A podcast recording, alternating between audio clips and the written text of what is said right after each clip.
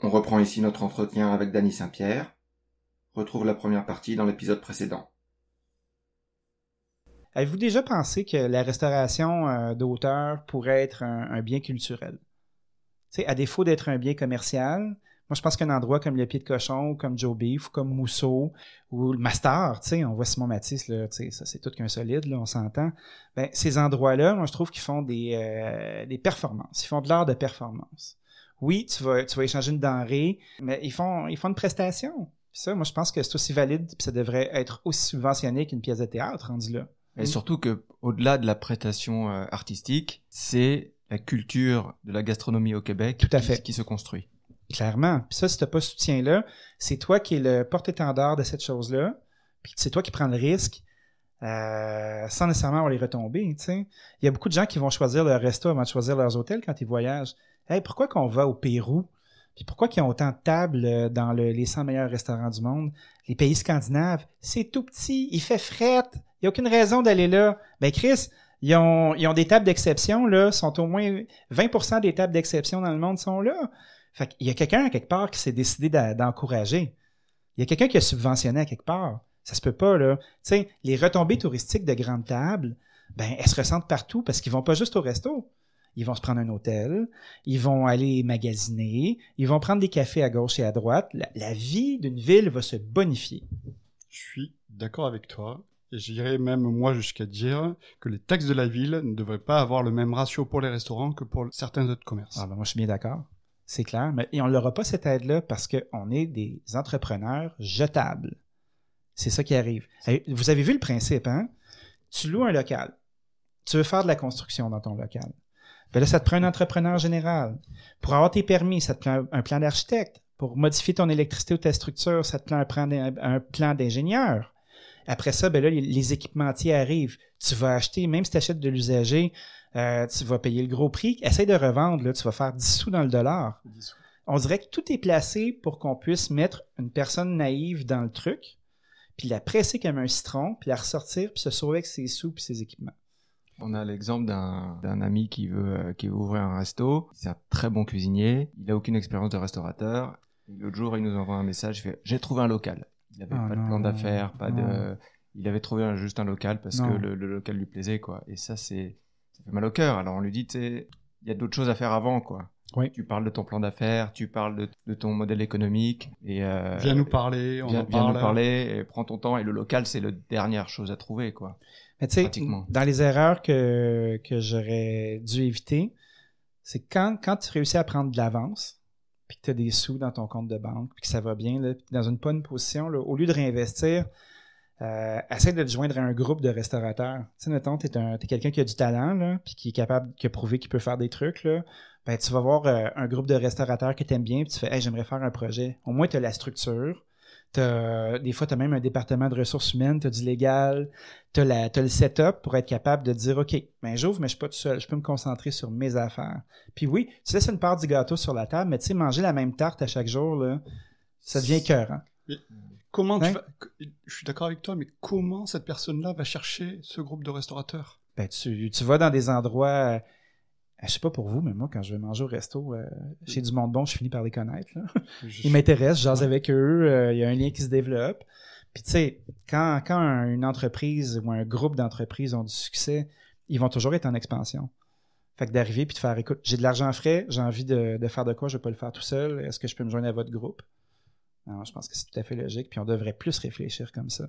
Parce que se retrouver tout seul à tout faire, t'as pas assez de mains et de pieds dans ta journée pour être capable d'y arriver. Tu n'y arrives pas. surtout pour une première fois, encore, pire que ça. Ah, tout à fait. Puis même après une première fois, tu vois, comme moi, le premier commerce que j'ai eu, je l'ai eu en équipe avec ma conjointe qui faisait des trucs, puis moi je faisais d'autres trucs. Mais j'allais pas me mêler de ses trucs, puis elle allait pas se mêler de mes trucs. Il y a plein d'affaires que j'ai pas appris parce que ça se faisait tout seul. Ta conjointe avait-elle de, de l'expérience en comptabilité, en gestion des payes, etc. Euh, pas de temps, mais tu sais, euh, à force de travailler avec des professionnels, euh, les choses se sont additionnées. Puis là, t'engages un commis comptable, puis après ça, t'engages une réceptionniste, puis là, ben, tu sais, un, bon chiffre d'affaires. Fait tu pars une bonne structure, des bons conseillers autour de toi, puis après ça, la machine est installée. Mais quand tu passes, euh, quand tu, réduis ce chiffre d'affaires-là en 5 ou en 6, tu n'as plus les mêmes ressources. faut que tu t'adaptes aussi à ça. C'est pas vrai que small is always beautiful. tu sais, rendu là, des fois, tu es mieux d'y aller pour du gros Comme ça, au moins, tu vas avoir le, le volume puis l'attraction pour être capable de te permettre l'infrastructure. T'as beau avoir le meilleur système du monde, si t'es pas capable de vendre, ça n'y arrivera pas. là. Ça, c'est sûr que euh, tout à l'heure, on a dit si tu fais 4 millions, c'est super, mais si tu fais que 100 000 à la fin, c'est moyen. Mm. Mais si tu vends zéro, tu vends zéro. Ben, tu, ça. tu, tu es en négatif. Ouais, puis t'as beau euh, pas faire de pertes, t'as beau euh, faire ci, ça, ça. C'est des ventes qu'on veut. Tu sais, il y a des questions à se poser. Est-ce que c'est agréable d'aller chez toi ou pas? Est-ce que les gens ont du plaisir? Ça a beau être délicieux, mais tu sais, c'est rendu tellement autre chose maintenant. Puis la, la connaissance du client. Mais tu sais, je pense que l'art de vivre en, en prend un coup, là. Tu sais, mettons les beaux référents de, de belle cuisine bourgeoise française, là, on n'est plus dans ça, là. Tu sais, il reste l'Express, le, le Méac. Euh, le Molière jouait à ce jeu-là un peu. Mais tu sais, des tables à la française, là, t'en as plus tant que ça. Fait que tu sais, il y a comme un, comme un moment dans le temps qui s'efface tranquillement. C'est dommage parce qu'il y a un art de vivre autour de ça. Il y a un, un protocole. Ça, je pense que c'est un, un cycle. Je pense que tu vois, je pense que ça va ça va revenir. Il y aura toujours des, des maisons euh, avec des, des grandes tables blanches, euh, des grandes nappes blanches qui vont qui, qui- qui vont se maintenir et qui vont revenir. C'est sûr qu'on parlait des restos euh, du, du nord de l'Europe qui sont à la mode avec un service beaucoup plus décontracté et tout. Ça, c'est ce qui est un peu plus en vogue en ce moment. Mais je m'inquiète pas sur le découpes, à la, la- tu découpes la volaille à la table du client. Ça, dans c'est- une vessie. Ouais, ouais, ouais, mais ça, ça, ça, va revenir là. C'est trop beau pour disparaître. J'espère que ça va, ça va rester. Mais tu sais, moi, j'ai comme un, j'ai des conflits euh, moraux avec euh, la capacité de payer des gens. Puis plus ça avance, là, moins a une capacité de payer, moins qui justifie l'importance de tout ça. Puis pendant un bon bout de temps au Québec, on a été habitué à tout avoir gratuit ou pratiquement. Tu sais, il y a toujours euh, ton voisin restaurateur qui est mal pris puis qui va couper ses prix en deux pour avoir du monde dans sa salle en espérant se refaire. Parce que c'est des cycles. Fait que, euh, les gens sont pas habitués de payer le vrai prix. Tu sais pourquoi quand on va, euh, je sais pas, ne serait-ce qu'à New York, tu as des plats à 60-70 dollars US, puis tu manges les mêmes denrées à Montréal, puis le plat est 35, tu sais. C'est la capacité de payer des gens. Mais là, est-ce que tu veux manger dans de la vaisselle? Est-ce que tu veux être euh, servi par un serveur? Est-ce que tu veux un sommelier? Est-ce que tu veux boire dans des verres de cristal? Tu sais, pas, des verres Ridel, c'est quand même cher. Tu Surtout au rythme où ça casse. ben, tout à fait. Puis tu, tu te retrouves à faire comme bon. Ben, moi, j'essaye de faire mon métier comme on le ferait dans une grande ville, mais on n'a pas les moyens, puis les clients n'ont pas la capacité de payer. Fait que déjà, tu pars avec deux prises. T'es mal pris. Donc, je me demande, moi, comment on va faire pour être capable de, de faire passer cette pilule-là. Puis il y a toute la notion aussi d'hypocrisie dans les prix. Vous, les Européens, vous êtes habitués d'avoir le pourboire puis les taxes dans le prix. Tu sais, ici, là, euh, ça coûte pas 35 ça coûte 50 ton plat. Parce que tu as les taxes et tu as le service. Puis, tu sais, le service au choix du client, ça aussi, c'est un autre petit paquet de troubles. Tu sais, le serveur a sa micro-entreprise dans ton entreprise. Il va aller chercher, on lui souhaite 15% du chiffre d'affaires net pour faire ses trucs, que nous, on va gérer, puis qu'on n'est pas capable de partager avec l'ensemble de l'équipe sous prétexte qu'ils ont un salaire minimum avec pourboire. C'est quoi ça? On est la seule industrie à faire ça. C'est ridicule, là. Ça marche pas.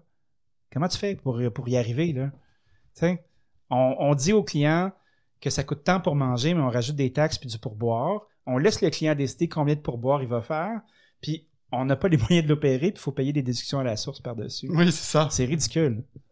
C'est- c'est Dans fou. quelle merde on est? Ça, c'est un, un gros enjeu d'incompréhension, de, de conflits. Même il y a beaucoup de conflits euh, quand tu regardes sur les réseaux sociaux. euh, Dès qu'il y a un- le, le sujet qui, qui ressort, euh, je parle sur les groupes spécialisés. Il y a, tu vois que ça crée beaucoup de frustration entre les cuisiniers. Entre moi, je, moi quand je suis arrivé, j'avoue que j'étais frustré aussi quand, euh, de voir euh, que moi, avec euh, 10 ou 15 ans d'expérience, chef de cuisine, euh, Mhm. bien, payé, bien payé, mais J'espère qu'il allait dire euh, j'étais bien payé.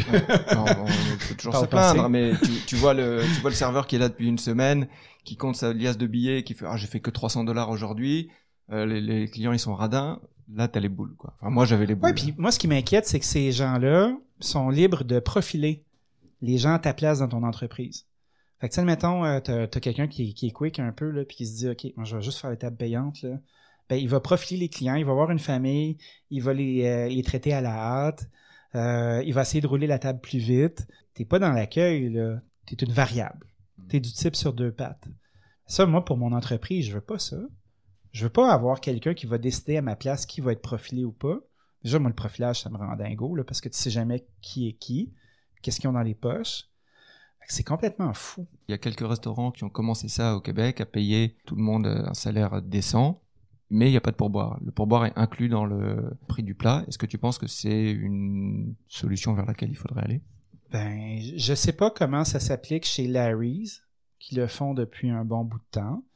Puis tu, tu reçois ton addition, puis c'est pas choquant parce que tu finis par payer la même affaire. Ben, c'est Tu ça. sais, je suis allé avec ma, ma blonde l'autre jour, puis euh, la poussette de mon bébé neuf. Puis euh, on s'est installé en début de soirée. euh, ça nous a coûté peut-être quoi 180 avec les taxes puis le service. Le service était inclus. Mais c'est le montant que j'aurais payé de toute façon pour avoir mangé des demi-plats, puis avoir mangé un paquet de trucs intéressants. Puis une coupe de petits verres, une coupe de cocktails sans alcool. Puis j'étais pas choqué du tout, tu sais.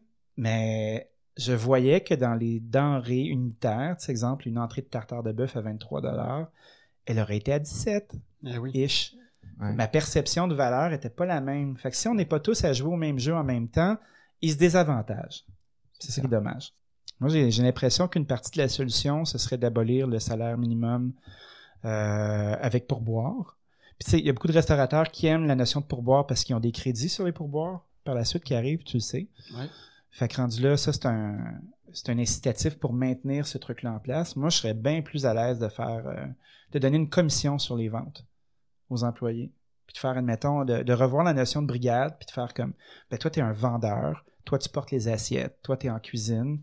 Puis cette notion de brigade-là, je pense qu'elle est à réévaluer parce que, je veux pas, tu vas être capable de dégager 15% de plus de ton chiffre d'affaires pour répartir ça au travers de l'équipe. Fait que tu si t'as quelqu'un qui est vraiment performant, tu vas lui donner son pourcentage Hmm. parce qu'il va te vendre des trucs, ce ne sera pas un acquis. Euh, tu sais, quand on regarde les gens qui donnent du pourboire, il y a peu de gens qui ont le cran de laisser 5% ou 25 sous quand ils ont du mauvais pourboire, euh, du mauvais service. C'est pas un réel pouvoir. C'est pas une vraie affaire. Les gens n'ont pas l'envergure ou le, le tonus pour se dire Hey, j'ai du mauvais service. T'en auras pas de type, tabarnak. Ça arrivera jamais. C'est rare, là.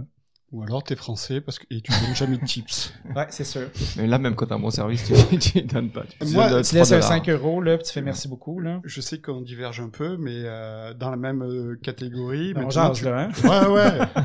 dans la même catégorie, en, en ce moment, on demande des fois 18, 20, 25. Ça, ça me perturbe. Ah oui, à la boulangerie. À la À la boulangerie. boulangerie aussi. Après taxe. Ah, mais c'est complètement fou. C'est fou.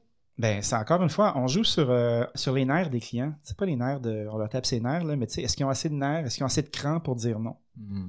Moi, je trouve que ce- cette demande de pourboire à la boulangerie ou, ou ailleurs où il n'y a pas de service, ça dévalorise le travail de- du serveur. Tout à fait. Et que euh, quand tu es, euh, en face d'un vrai serveur qui prend, qui prend soin de toi le long de ton, de ton repas et de l'expérience que tu as à un resto, c'est pas la même chose que juste une baguette de pain. Et... Ben non, c'est clair. Je suis allé chez Henri l'autre jour, c'est la première fois que j'y allais, tu sais, euh, c'est Thierry Darès qui dirige le truc, puis tout ça, Henri dans, dans Burks.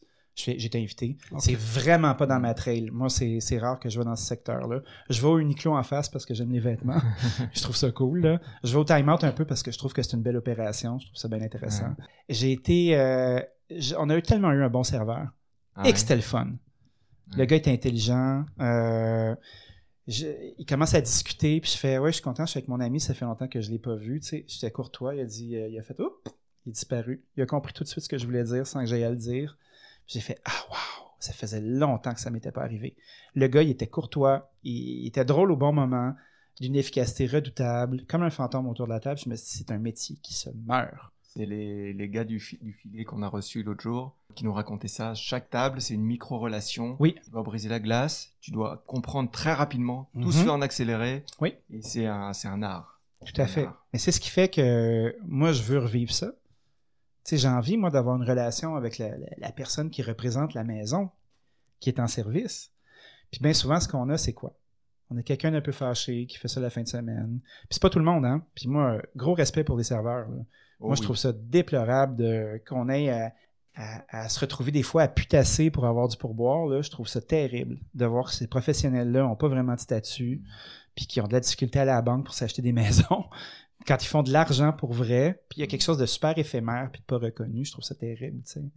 Moi, quand j'ai une belle expérience de service, je suis ultra ravi, mais la plupart du temps, ben, tu as quelqu'un qui est un peu hésitant, qui sait pas trop, qui n'a pas posé de questions en cuisine, qui sait pas ce qui se retrouve dans le plat, euh, qui récite, qui est transactionnel.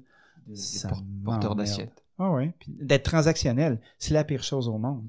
Avez-vous une réservation? Voulez-vous un apéro? Nanana. Hey, je suis ici avec toi, là. Je suis dans ta maison. Ben, je vais avoir du fun. On peut-tu? Euh, euh, euh, euh, euh, euh, Court-circuit. T'es vraiment comme ça?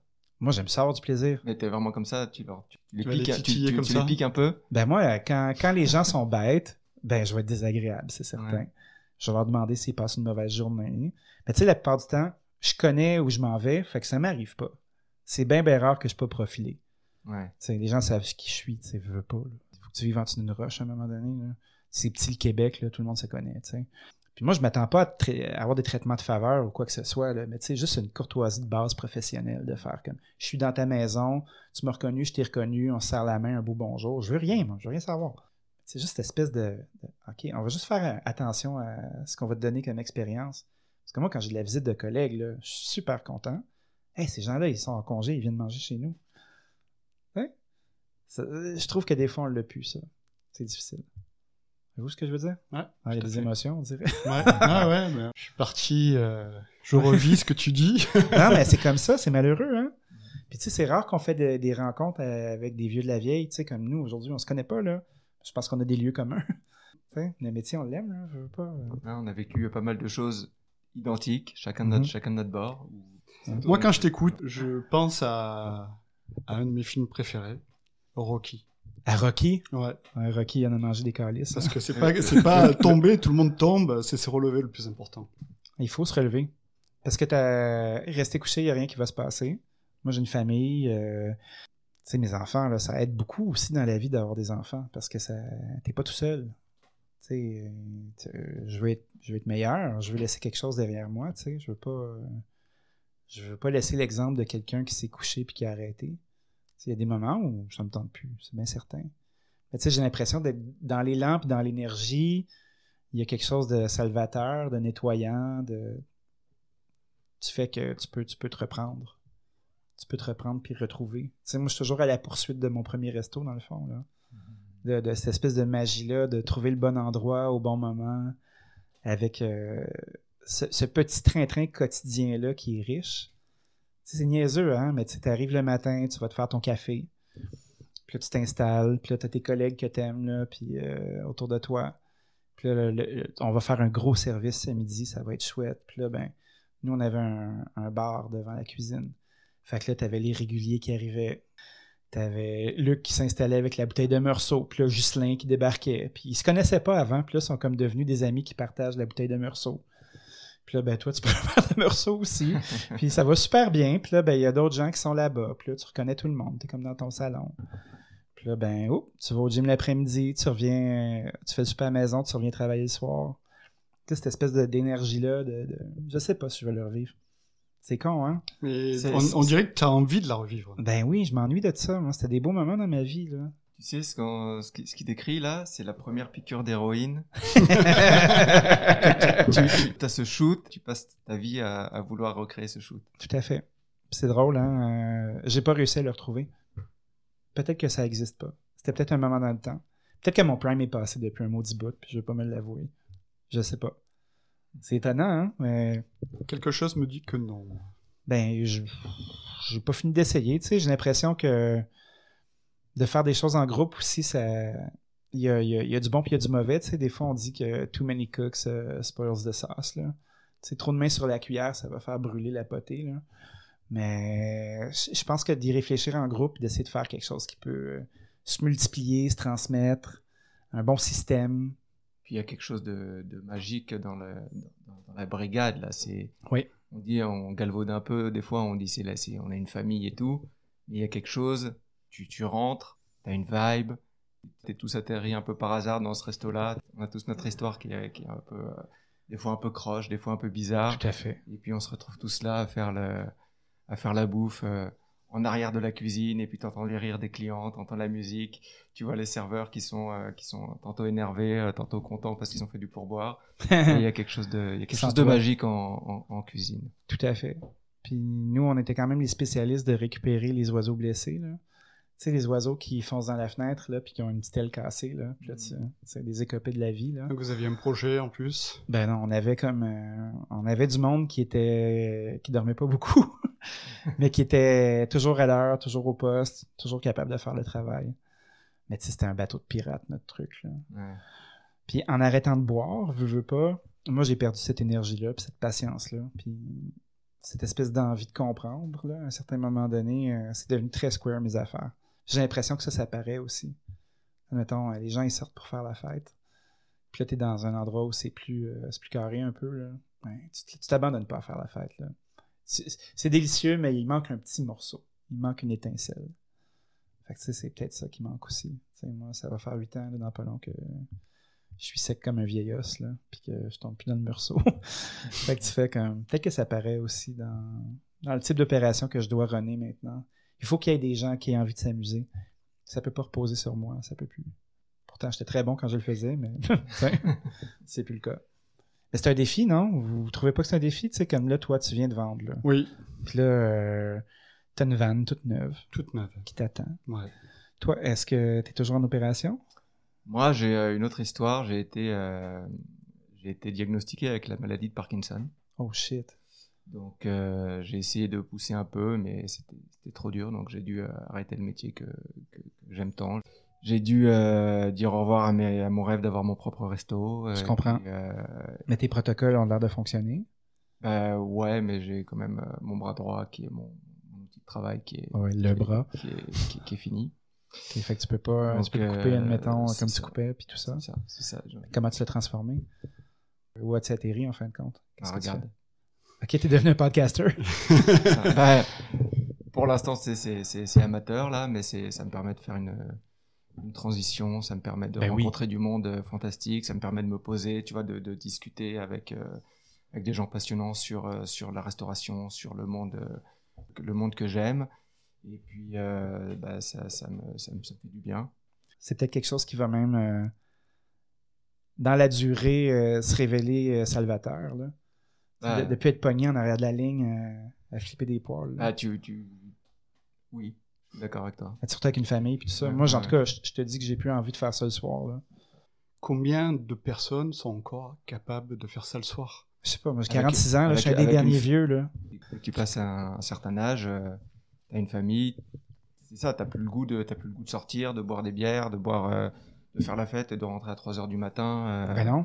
T'as envie de, de voir tes enfants qui rentrent de l'école, t'as envie de faire, euh, de faire les, devoirs avec eux, de regarder, euh, de regarder un film, à- de regarder Rocky à la télé avec eux. Ouais, mais le métier ne vieillit pas. Tu sais, moi, je suis un des derniers de mon âge. J'en vois plus beaucoup des gars de mon âge, là, qui travaillent encore, là. Tu sais, je veux dire, comme, euh, peut-être dans des cuisines cachées, là, mais de moins en moins, ils deviennent tous des reps pour Cisco.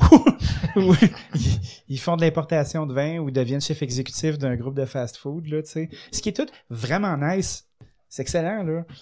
Mais le métier vieillit pas. Tu sais, je regarde des fois euh, juste en cuisine chez Bocuse, tu vois les mofs qui sont là.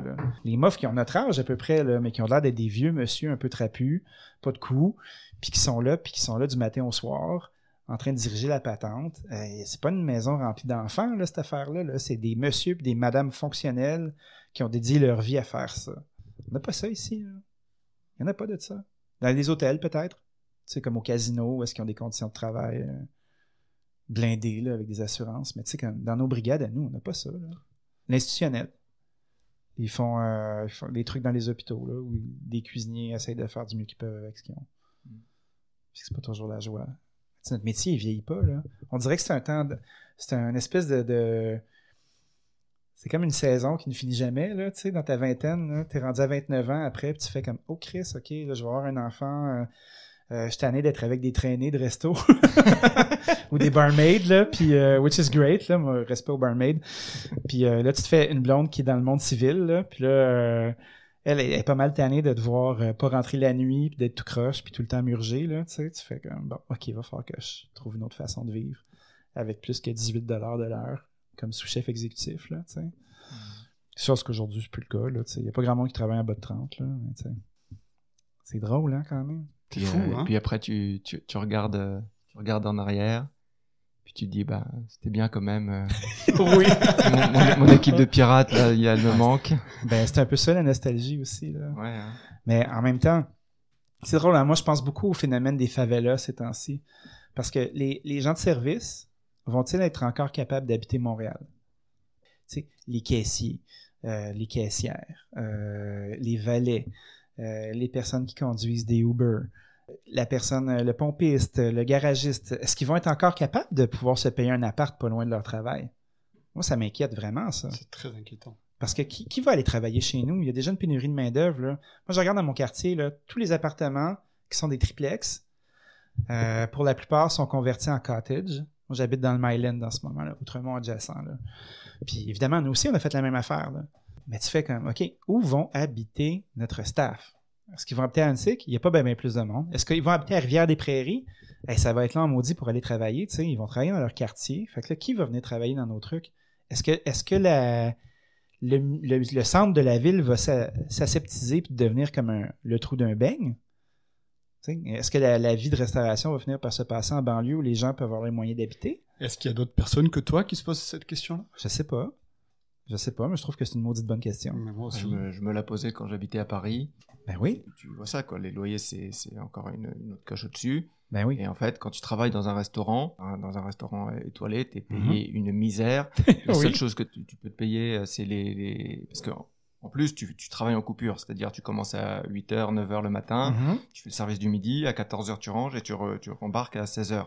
Donc, entre 14h et 16h, tu peux pas habiter à une heure de route de, de- de chez toi. Ben non, sinon tu dors dans un parc comme un esti de clodo, là. C'est ça, quoi. Donc, tu es obligé d'habiter dans le... les, restos euh, étoilés, ils sont dans les beaux quartiers. Ben oui, t'étais où, toi? Tu travaillais où la dernière année?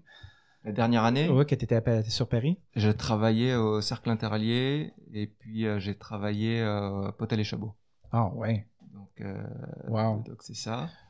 Et Fait que c'est une euh, belle expérience, pas trop payante. Gratuite. Très belle expérience, euh, pas, pas trop payante. Un beau mais- stage.